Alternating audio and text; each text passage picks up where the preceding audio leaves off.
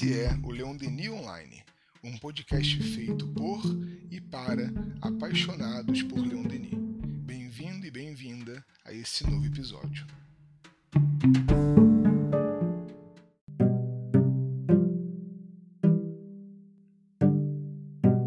Olá, estimo que você esteja em um dia repleto de possibilidades de crescimento.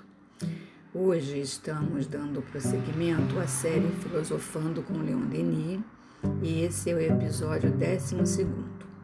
Eu sou Magdala Monteiro e vim aqui promover as reflexões acerca da arte, qual seu objetivo, a sua relação com o Espiritismo e os laços estreitos de Deus com as suas criaturas através dela. Bom, gostaria de iniciar esse conteúdo utilizando um texto do capítulo 2 de o livro O Espiritismo na Arte, do nosso querido Leon Denis, que vai registrar o seguinte: A arte bem compreendida é poderoso meio de elevação e renovação. É a fonte das mais puras alegrias. Ela embeleza a vida, sustenta e consola nas provas e traça com antecedência para o espírito os caminhos do céu. Bem, a partir disso eu pergunto: por que será que a arte tem essa característica de elevação e de renovação que está nos dizendo Leon Denis? Bem, ele aborda que na verdade a arte ela tem uma sagrada missão, que é aquela de encaminhar as criaturas para a perfeição. Mas ao longo do tempo, né, houve a desordem moral, uma decadência dessa arte, que de alguma maneira conduziu as sociedades a produzir um material artístico elevado.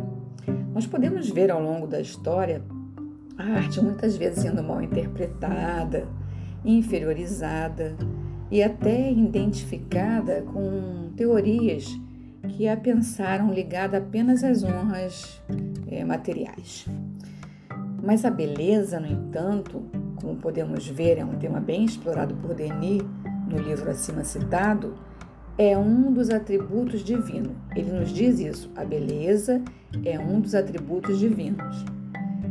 E com, esse, com, com a qual né, Deus ordenou o universo e quanto criaturas suas, todos nós ficamos como? Em estado de encantamento, de admiração.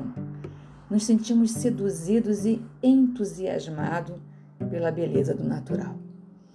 Então, a arte é essa busca, Denis está nos dizendo, é o estudo, é a manifestação da beleza eterna e que nós podemos perceber aqui na Terra mas apenas como um reflexo. E com o advento do Espiritismo, novos horizontes surgiram para que a arte fosse ampliada. Por exemplo, a comunicação entre os seres que habitam lá e cá. É um exemplo desse favorecimento que o Espiritismo nos traz para que possamos compreendê-lo. Quanta beleza que se pode identificar no intercâmbio entre os seres que, que lutam por se aperfeiçoar, né, vivendo provas e expiações, mas que, intuído por tantos outros seres, se inspiram e aí revelam formas harmônicas para viver nos mundos, favorecendo essa vivência, né, seja lá onde for.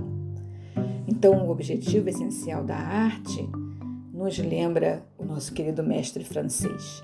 Essa busca da beleza que pode se realizar, porque esse encontro é com o divino, com o Criador, que é a fonte primeira e perfeita dessa beleza física e moral que nós identificamos. À medida que nós nos aperfeiçoamos e pelo exercício da inteligência, que cada vez pode ser mais apurada, aí nós nos renovamos e a elevação dos sentidos vão se fazendo e nós nos aproximamos do belo. É disso que Denis está falando para gente, para renovarmos e, e nos é, exercitarmos melhor, nos elevando através da arte. Bem, eu vou buscar agora para a gente pensar um pouquinho mais é, a obra Fedro, que Platão relata-nos um mito, o mito das cigarras, e que nós vamos trazer aqui para fazer uma comparação com a inspiração artística que os seres viventes na Terra entram em contato. Platão registra o que Sócrates contou para Fedro. Dizem que as cigarras foram homens outrora, homens que viveram antes de terem nascido as musas. Quando estas vieram ao mundo e tiveram início as canções, alguns daqueles homens deixaram-se cativar de tal modo que, embevecido nelas, esqueceram de comer e beber, até que morreram, sem mesmo se dar conta. Desses homens provém o gênero das cigarras, que recebeu das musas o honroso privilégio de não precisar de alimento durante a vida, sendo capazes de cantar do nascimento à morte, sem comer e beber. Vão então elas ter com as musas e lhes indicam os homens que aqui na terra lhes prestam culto. Daí ele conclui que cada musa inspira o artista para o tipo de arte.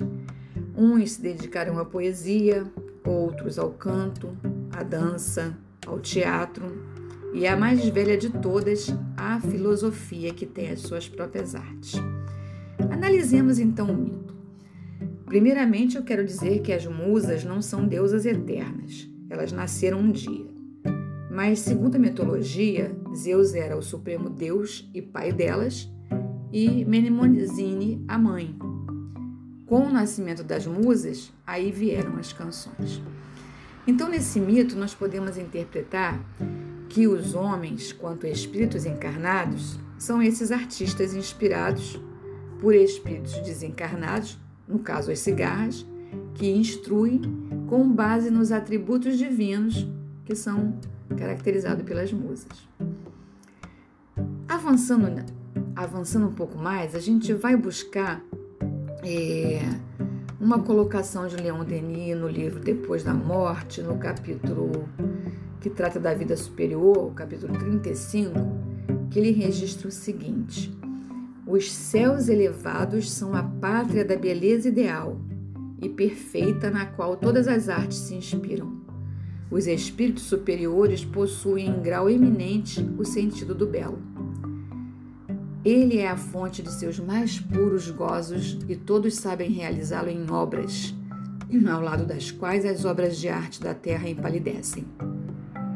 Cada vez que uma nova manifestação do gênio se produz no nosso mundo, Cada vez que a arte se revela sob uma forma aperfeiçoada, pode-se crer que um espírito descido das altas esferas encarnou na terra para iniciar os homens nos esplendores da eterna beleza. Para a alma superior, a arte, sobre os seus múltiplos aspectos, é uma prece, uma homenagem prestada ao princípio eterno. Portanto, meus amigos, os artistas realizam suas obras da forma mais bela possível, pois a percebem através dos intermediários do Pai, do Criador da beleza universal. Voltemos ao livro com o qual iniciamos, Espiritismo na Arte, quando Denis registra agora a comunicação de um espírito que se identifica como esteta. Olha o que ele nos diz. Muitas coisas do plano divino não podem ser transmitidas aos homens a arte, sob forma de inspiração, faz parte desse todo maravilhoso que compõe o universo.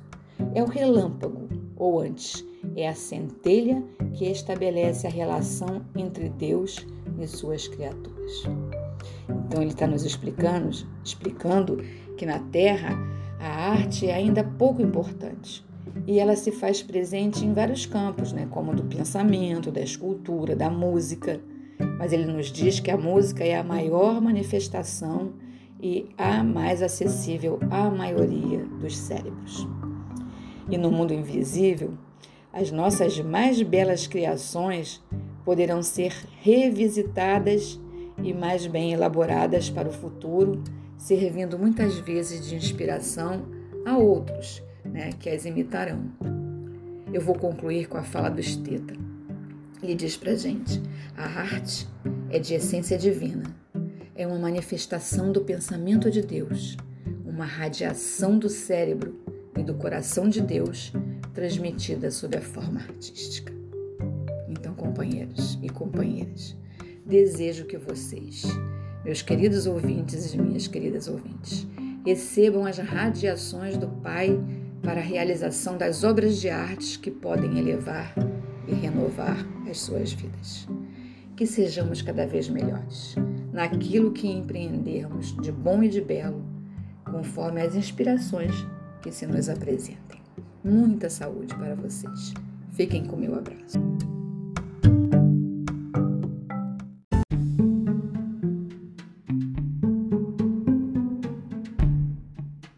Conheça o conteúdo do portal leondenionline.com e estude o Espiritismo Clássico conosco. Visite nosso Instagram, arroba leondenionline.